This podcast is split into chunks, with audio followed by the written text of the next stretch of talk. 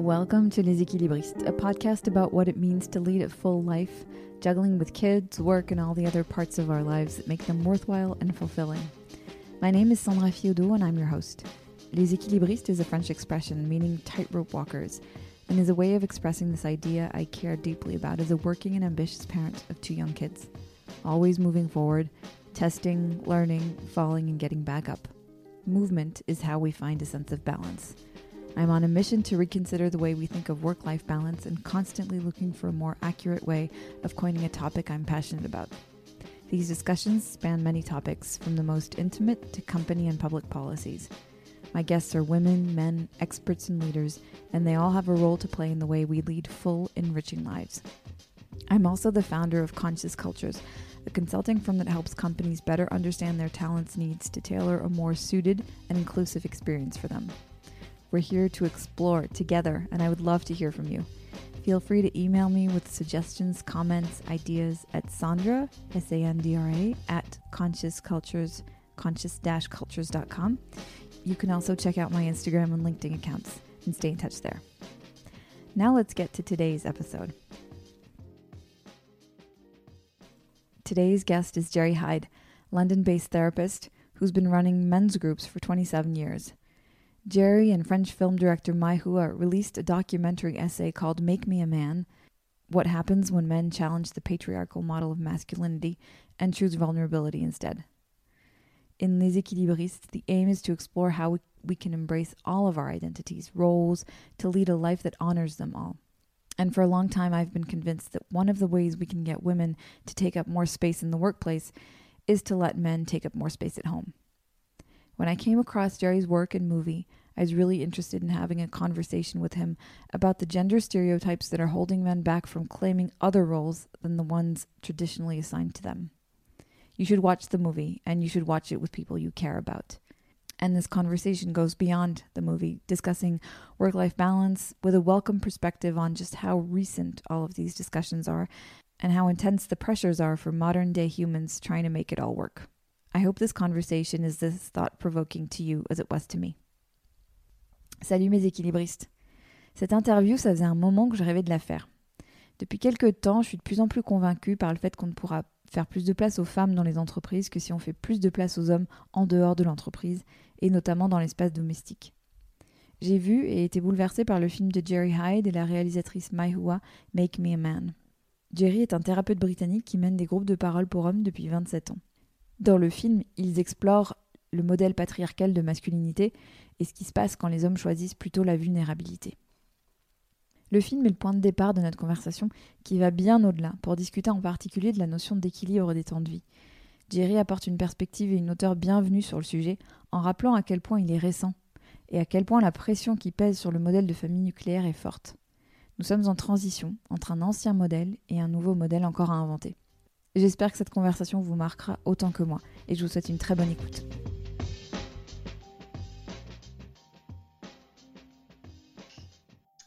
Jerry, hello. Welcome to Les Equilibristes. Couldn't even say that, but I, uh, we were talking a minute ago about the, the, what that means, and I was curious. I was looking at it, going, "Should, should I have looked up what this means?" No. Um, but no, thank you for, for having me on and for posing such a, an interesting theme to explore. Mm, well, I'm glad to explore it with you today. Jerry, I was just having lunch with family and I was telling them who I was going to be interviewing. And um, one of the person sitting around the table said, Oh my goodness, I could never imagine men opening up about their emotions in France. And I said, Well, I think that's kind of the point. I, I don't think it would be easy for Englishmen to open up about their emotions either. But I'm really interested in how you got those men's groups up and running and where the idea came from. Could you take us through the beginning? yeah, I mean, just on the French English thing, I was asked recently. We did a screening of uh, of the film we made about men's groups, and someone in the Q and A afterwards in Paris said, "Did I think it was possible to start such groups in France?" And I was like, "Yeah, I think you can start those groups anywhere in the world. Mm. I really don't think you get different cultural hurdles and blocks, which you know I work with more and more people from France. So I think there are certain cultural things that you encounter, but on the whole, uh, I, I really don't think it matters where people are from. What matters is something I haven't pinned down yet, uh, which is I don't know why people come. Mm. And I've been doing it 27 years, and I don't know why some people come and some people go to the pub, or some people commit suicide, or some people take drugs or become workaholics, or what it is that separates those people who even consider. I mean, I know a lot of them are kind of tricked and seduced into it by me because they come to me for individual therapy. Mm. Thought of or even heard of a men's group, and a few months in, I'll suggest it if I think it's going to be beneficial. Um, That's a question I, I was going to ask. Yeah, what does it add to individual therapy? Like, why would they? Why do they? Why do they? Is it an add-on or is it instead of? How does that work? my preferred way of working as a therapist is one week group, one week individual. Mm. That's the for me. That's I get to see the best of them. They probably get to see get more. I think groups are very safe if they're if they're run properly. They're very safe because I do have clients that I've seen for decades, you know, over 20 years. I don't know what I'm missing because I have my own blind spots. Whereas in a group, you can you can guarantee someone's going to pick up on something. And I think it's one of the things that keeps me interested. It's when someone spots something I've missed. That excites mm. me. And, I, and part of me, it's like, shit, I should have seen that. But I like that. I like that input from other people. So I think there's a, a safety that comes from that. And also, there's something about being accountable as men to a collective that I think is very healthy. You know, to have a gang of guys who, and you know, I I I'm not going to take credit for it. I think together we've created because I've got four groups now that meet every other week. We created a kind of culture where we don't let people get away with blame stories or victim stories or what have you. We're quite challenging. We're quite tough on each other in in a caring way, and I think that's good when it comes from a group because one person challenges, you can go, yeah, what do you know? If eight people challenge you on the same thing, time and time again, sooner or later you have to kind of pay attention and wake up to what you're doing or not doing. I love that. Challenging and care. Yeah. Yeah, I mean, it's amazing to me what you can do, what you can say to people uh, if you do it from a place of care or love, from a place of goodwill. If you have the other person's best interest at heart, you can say just about anything to them, and it's not experienced as hostile or threatening. And we really need that. Yeah. And what's changed in the 27 years you've been running these, if if anything? And I remember going to open a bank account when I started out and mentioning that I was a psychotherapist, and the person in the bank said, "Oh, you must get a lot of crazy, weird people." And I think thanks to HBO, you know, The Sopranos, things, TV shows, I think have made uh, and probably a lot of things I despise, like Hello Magazine or, and, and celebrity culture. But I think it's it's actually paradoxically it's through those bigger public forums because what I do is totally underground. No one knows I exist. I don't know how you stumbled upon me, you know, because I would have never made that film uh, if I'd just been on my own. I'm quite quiet in what I do, but um, I think the shame, uh, the stigma around therapy has changed mm. 27 years. And I was saying to my partner Mai, who I made the film with, and she was surprised. I said, "It's it's in the last five years that I've noticed guys in my group no longer talk about shit. What what would I do if my friends or family found out I was in this group? Mm. Now they're actually much more open about it. Maybe the film has helped them with that. I haven't asked. That could be the case, but I think it's probably broader than that. I think that that fear that their parents will feel they failed if they discovered their son is in a men's group has shifted somehow in the way mm. do slowly but surely change. Yeah, and I read that Mai Hua, um, your partner, you mentioned several times, she she tried several times before you agreed to let her film the men's groups. What what made you change your mind? It didn't change my mind. She didn't. She didn't. She didn't film those bits. um, no, I mean, it's not that I wouldn't let her. She was very curious from the minute we met, and I was open to the idea. It wasn't about whether I would permit her or not. I couldn't figure out how to do it. Mm. And I've had plenty of filmmakers over the years approach me and want to film my groups. And again, it's not through hostility or suspiciousness or anything. It's like how well you bring a camera in, and it's you're not going to film the group because the group will change. Yeah.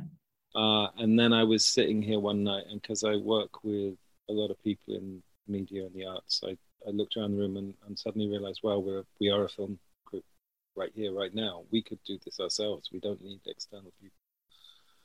So I started to film just interviews, but you know, conversations actually, not even interviews between me and some of the guys, with an idea to make some footage that I could just dump on YouTube that people might stumble across.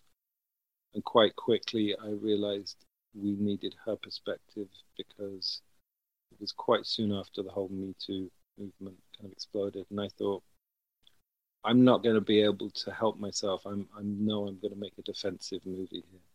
I'm going to go, you know, we're not all bad.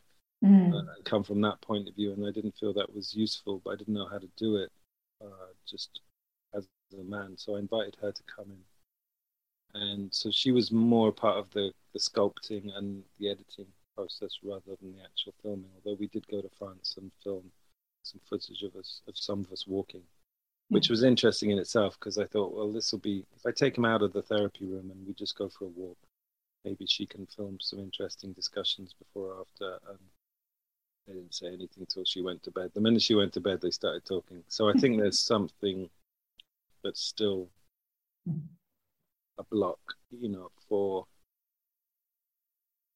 it's just a trigger. I think the minute a woman walks into a men's group, they're going to change their behavior to not appear weak or whatever they've been trained by their families and their society not to do in front of women will kick in. I mean, there's value to that if that was the theme of the group. And yeah. I, you know, I, I ran a mixed group a few weeks ago, um, but I, I, I don't. I feel impatient. I don't want to be traversing those blocks. I want to be getting in deeper still. Mm. So there's, you know, time and place for different things to work yeah. with. Yeah, what's really striking in the movie is um, just how universal the themes are. Um, it didn't matter that these men were men; it, they were humans, and um, except it does matter because you rarely, so rarely, hear them open up the way they do. And I'm really curious to understand, like, do they all, the men who come to these groups, they all have such a intense level of self-awareness of uh, understanding who they are and open to being vulnerable? Or is this something that you guide them through? Like how does that work? Uh, probably both. I mean i think to even want to be part of it that you have to be of a certain uh, level of curiosity. Uh, and then the culture of the groups uh, you know it's like the the oldest group i've got is uh, 22 years old now and it's the same group that's been together for 22 years give or take a few months. Uh, I think there were four people that started in the September, 22 years ago this September, and then in the following January there are people from the following Jan. So next January mm. there will hmm. be people who have been there for 22 years. But the first four people, one of whom is in the film, um, it's like their essence is still in the group. So I started very small. It was the first time I'd done it uh, privately I'd been running perpetrators, domestic violence perpetrators groups for a few years before then. I started small, and there's something in the intimacy of that group that, even though the original four members have since left, uh, continues. Mm-hmm. Whereas the next group I started with ten people, it's a different, it's a different culture that group. Each group has its own personality but there's something in in that intimacy of the first one because it started small. Mm. I, can, I can still feel it. Um but yeah like i said still don't know what what brings people and yeah. you know. I'm also really curious to under to, to know about the reactions that you've had from women. I've had so many women who listen to the podcast to my podcast say um you know i i I wish I could get my my husband or my partner or whatever to open up. Can't seem to get through to him. Mm. Um, I wish I understood how this person works, etc. And so it feels like this movie is also. I, I I'd be really curious to know, you know, proportion of men and women watching the movie and how this is helping also women understand men a little bit better and maybe change the conversations that they're having? What have what's been your experience? What's the feedback you've been getting? I think I, mean, I haven't got data to support this in in a scientific way, but I think it's mostly women watching it and dragging. I mean, to some of their partners, but dragging men to the to the screenings or saying to them, "And you need to watch this." I think it's that's my feeling. Uh, you know, the whole it's driven by women. Well, who cares? It, it, doesn't matter to me. Really. Yeah. I'm not trying to change the world. These things happen slowly and in their own way. But um, as far as I'm concerned, if it inspires one man to question himself, or one man to go into therapy, or to start a men's group, then it's been it's been worth the time and the energy to do it. You know, we never did it so that we could buy penthouses and Porsches. You know, it's like I said, I I didn't even consider we'd make it into a proper film. I thought I'd just take some interviews and dump it on YouTube. So I, I'm delighted that it's grown into something else, and that's probably a true reflection of, of, the culture we're in. That there seems to be an appetite for it.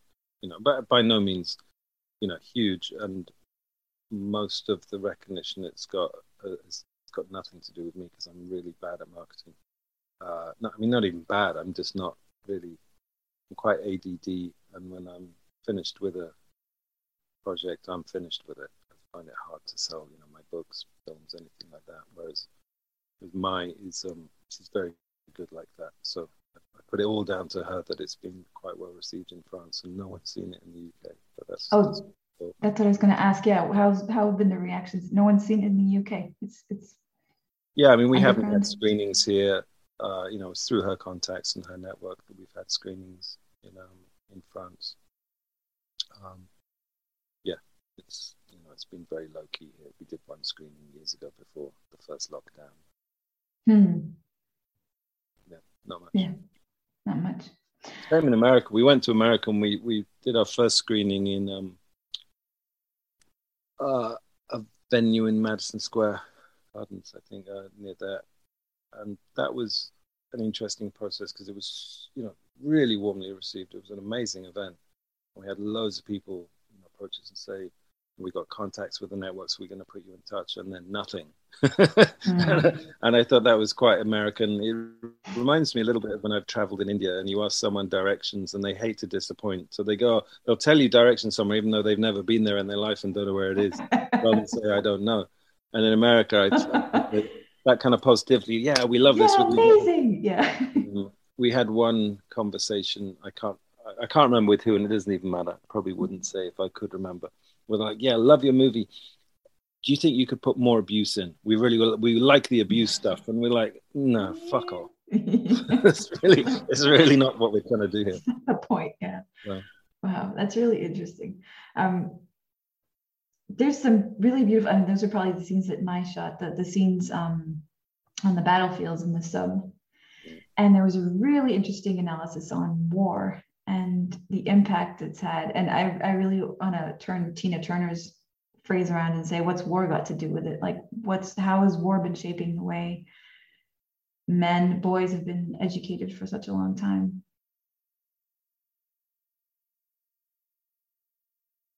I mean, it defined my life, even though I wasn't born, you know, till 20 years after the end of the Second World, War and 50 years after the First.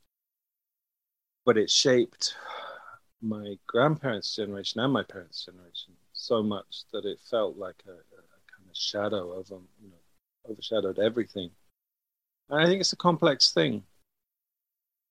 You know, part of me, I, I wrote a book at the same time as I made the film, and all these things are essentially narcissistic for me in that uh, I'm kind of doing my own inquiry, and then sometimes I share that if I feel it has possibly some value to other people. But I was kind of struggling with a concern I had in my mid 50s, I suppose, which is in the absence of rites of passage uh, for men and women, uh, perhaps more so for men, because women will, you know, watching my daughters go through puberty, very different experience from what I went through.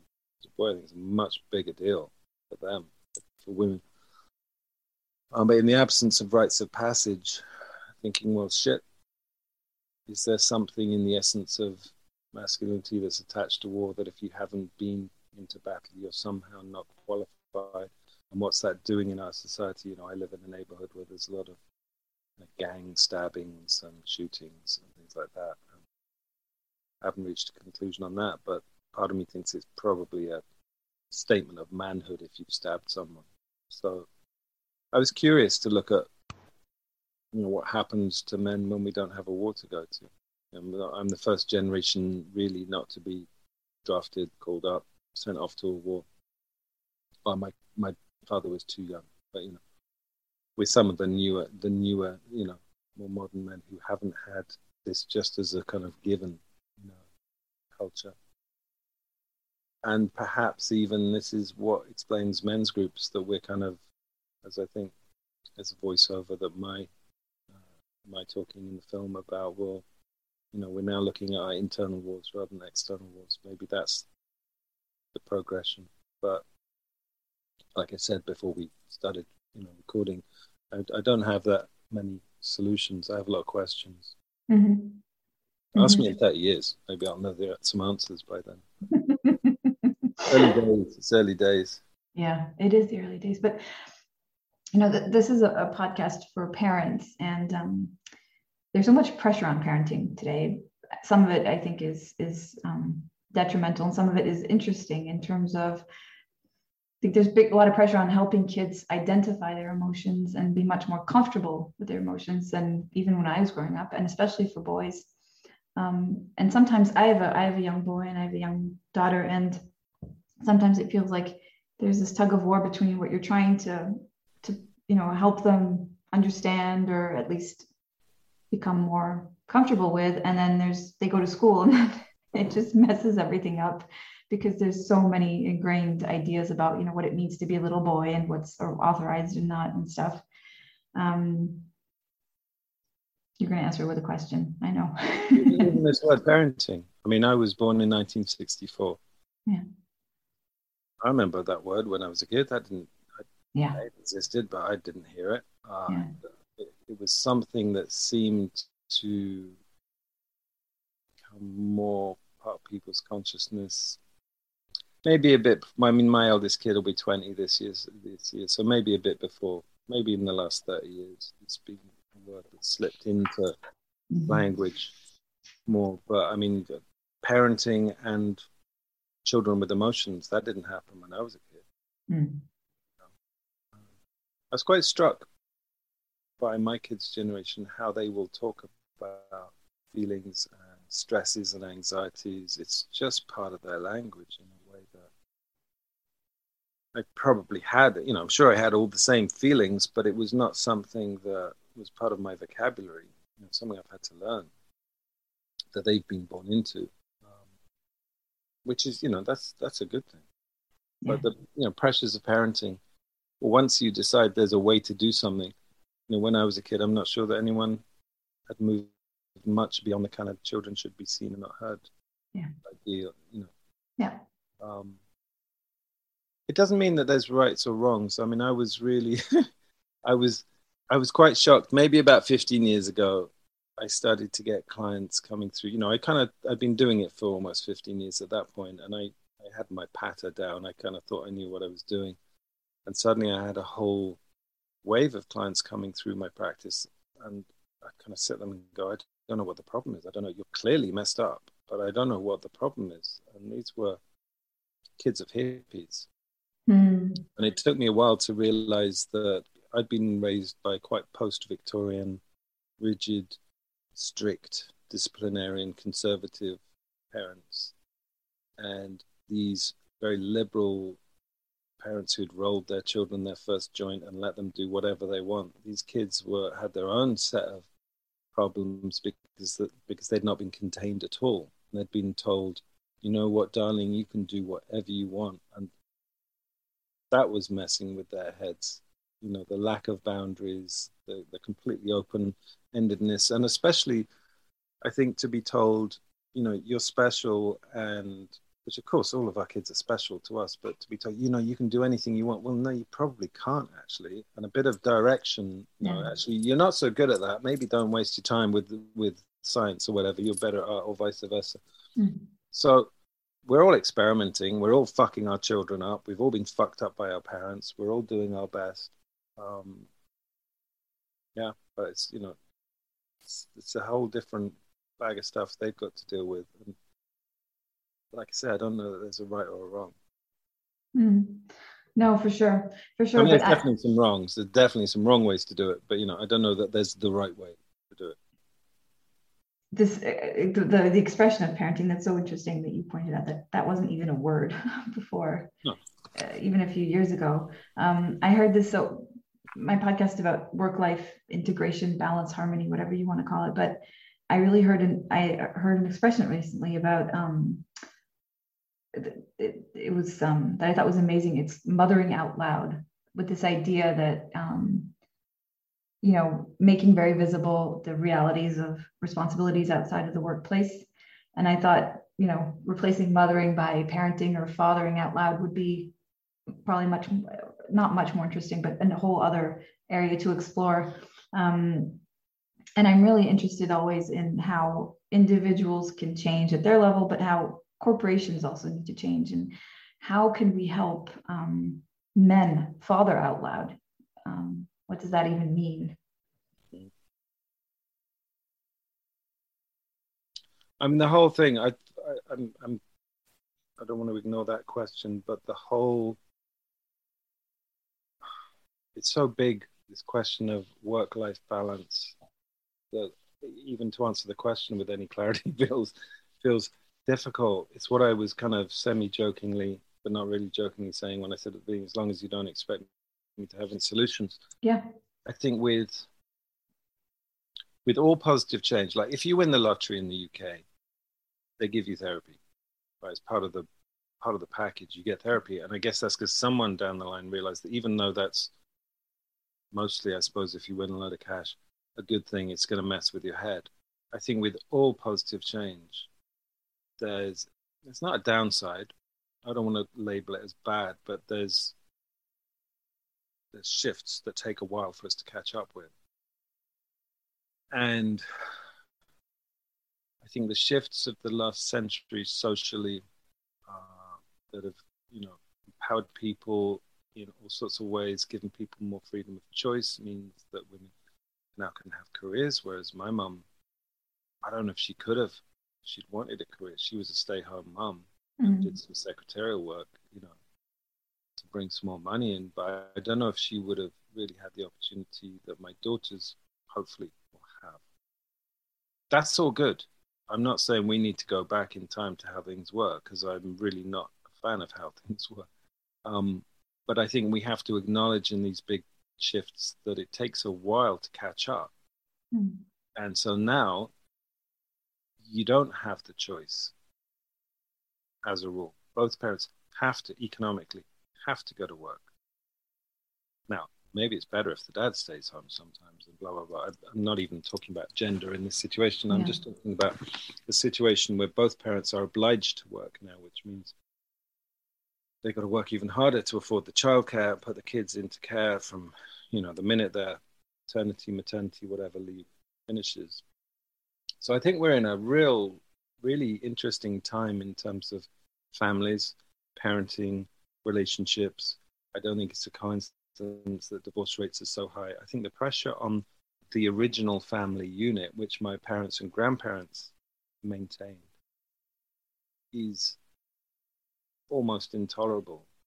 And I don't think we've yet adapted to create a new form of the family and allocation of, you know, who does what yeah. Well, yeah. If if that will even exist, but that kind of old nuclear family model is now redundant, and we're we're in a kind of in between phase. I think yeah. you know, my generation, your generation, where we're trying to figure out. So how do we do it, and how do we provide all this stuff that we're now expected to provide? And you know, with the, the talking about hundred year mortgages and fifty year mortgages, and the kind of the difference in the economy and the cost of living compared with you know my grandparents being able to buy a house for five hundred dollars or whatever. You know, it's it's yeah, yeah.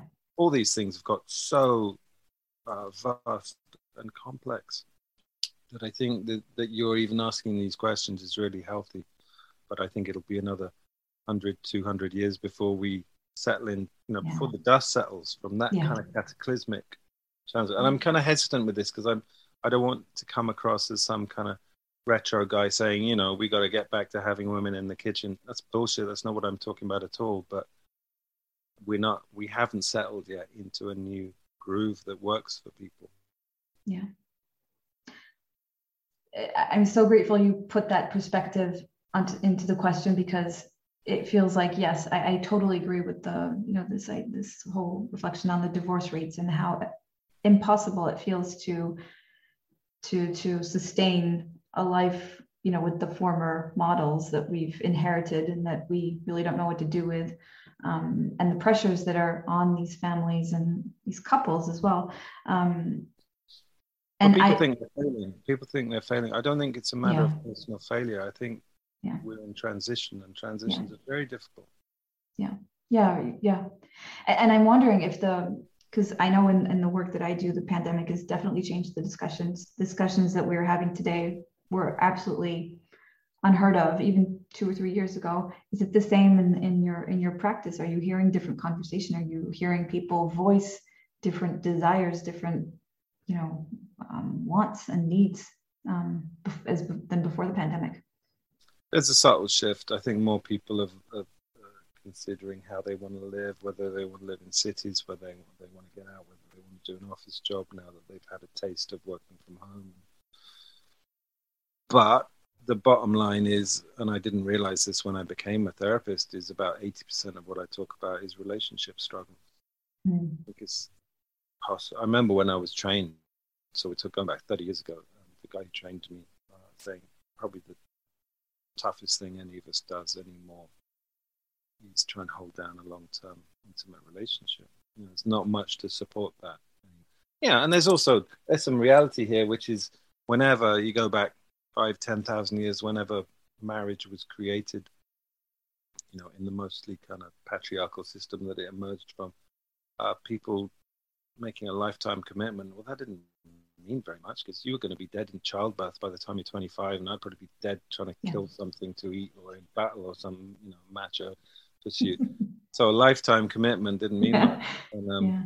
the guy who wrote, oh, I can never remember his name. Um, the guy who wrote *Sapiens* and then the follow, uh, Uh, Homo Deus was the next book, and he talks about, you know, all these scientists messing with lifespan, and so okay, it looks like it's going to be possible to extend a human life to three, four, five hundred years.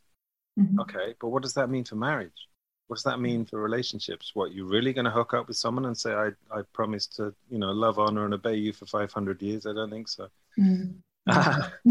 so all this stuff's shifting and there was um there was a documentary i saw which explained a lot of male suicide as being down to what they call the buffer generation. So that's my generation of men who are the highest suicide rates which they explained i thought it was an interesting angle. I hadn't thought of that we're the first generation of men for thousands of years not to be able to look back to our fathers as role models because our fathers mm. are redundant as role models, so we're very, very lost. Perhaps our sons will have us as role. You know, maybe we'll do a better job, blah, blah, blah. But we're in a transition. And I think the same applies to families and relationships and parenting. You know, we don't have, we're in new territory. We're a kind of buffer generation, you know, in between an old way and a new way. And uh, I don't think it's that people are failing. I think that the pressures on us are so intense, but everyone's under the same pressure, so it's normal. Um, Yeah. Whenever when everyone's in the same pressure, how do you even appreciate you're in pressure? You know, I, I was Yeah. saying during lockdown, I was trying to say to people, I don't think we're going to know how this has affected us until we're out of lockdown. When you're in the center of it, it's hard to really know. It's not till we look back and we go, "Wow, that was crazy," you know yeah. with hindsight and because we're in the eye of the storm with this this societal cultural transition maybe it'll be our grandchildren will look back but i don't think it's personal failure on the whole. I think it's it's just no one knows which way is up. Yeah. i think it's healthy to to put that message out. So you, you're not fucking up. It's just we're moving through some old ways into some new ways, and you know we're all doing our best. Yeah, it, it's yeah, that is extremely helpful, and it's it's interesting because like ninety five percent of the people who who listen to the podcast are women, but there are those five percent of men, and when they do write, they it feels like either they don't feel um, authorized to be interested in the question of you know work life integration whatever um, or um, they feel like they don't have a say you know like they don't have any like they're interested but sort of on the sidelines and like okay you know um, and i think putting it in the in the larger perspective of you can you can talk about this topic you can say that you're interested in this makes it less of an individual um, sort of struggle as you were mentioning and more of a okay this is a whole generational thing where um, we kind of we better speak up because we're stronger together and we're um, more connected together and we can find more solutions together than feeling isolated and and lonely and and failing and full of shame so Yeah, and to put it in a kind of realistic time frame, which is not. I don't mean to be complacent and go, "Well, there's nothing I can do about it," but you know, women have got the vote and have rights that my grandmother, when she was born, that Yeah. wasn't the case. Yeah. It doesn't mean you get paid the same as I as I might get paid if I went for the same job.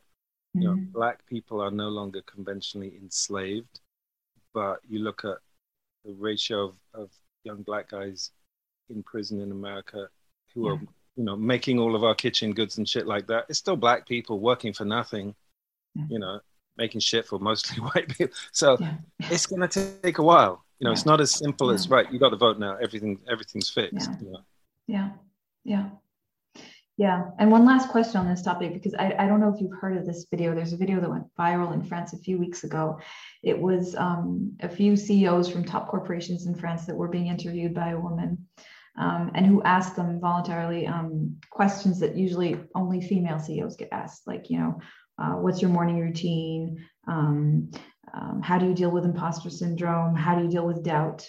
And so it, it went viral because people were like, oh, yeah, you know, only women get asked these questions. And that was the whole point of the video. But it was interesting because, you know, why wouldn't we ask these questions? I mean, the whole morning routine thing maybe is a bit anecdotal, but the, you know, dealing with doubt and um, wondering about imposter syndrome. I I know tons of guys who deal with imposter syndrome.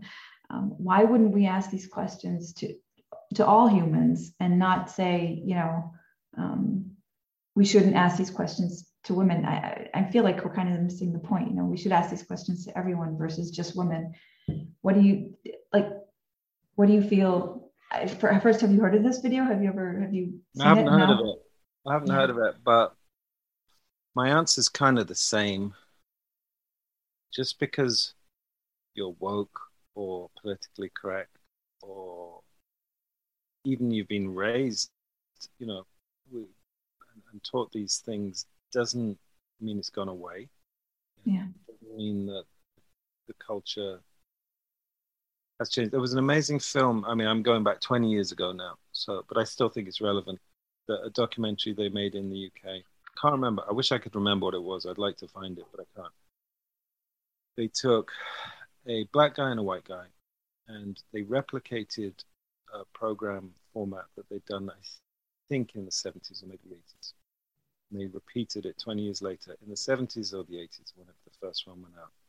They send these two guys out separately to apply for like bar jobs uh, or flat shares. In the first one, the black guy was told to fuck off. We don't want your kind around here. White guy got the job, got the flat share. They, when they repeated it 20 years later, the black guy was told, "Oh, I'm really sorry. You'd have been perfect, but the job just went." And then they'd send the white guy in half an hour later, and he'd get the job. Mm, So what they showed was mm, racism hadn't changed. Yeah. Just people had learned politically correct language. Yeah. And I think the same is true in misogyny. It's so deeply, you know, we're up against at least 10,000 years of this shit. Yeah. It's so deeply, you know, you know, that's why I'm saying give it 200 years. And I don't mean that in a negative, No. I mean it in a realistic sense. I don't even Yeah. know if that, that doesn't mean anything. 200, What does that mean? 200 years. I don't know. It might be 1,000 years. It might be 50 years. I think it's easy for me to get despondent and negative. and then I do look back over the last hundred years in my grandparents' lifetime and think actually a lot of really positive things changed. But we can, I think, human beings can think. Right, we've had, you know, the sexual revolution. We've had the '60s. We've had human the civil rights movement. Blah blah blah. It's done. No, it isn't. That was just part of a stage of something that's still evolving. Mm. And like I say, there are complexities to any of these major social changes. Mm. I don't want to call them downsides because it sounds negative, but there's complexities that we're going to have to learn how to manage. Yeah. Yeah. So our role as individuals in all of this is to to keep showing up and to be patient. is that curious to be curious? Yeah. You know. Yeah.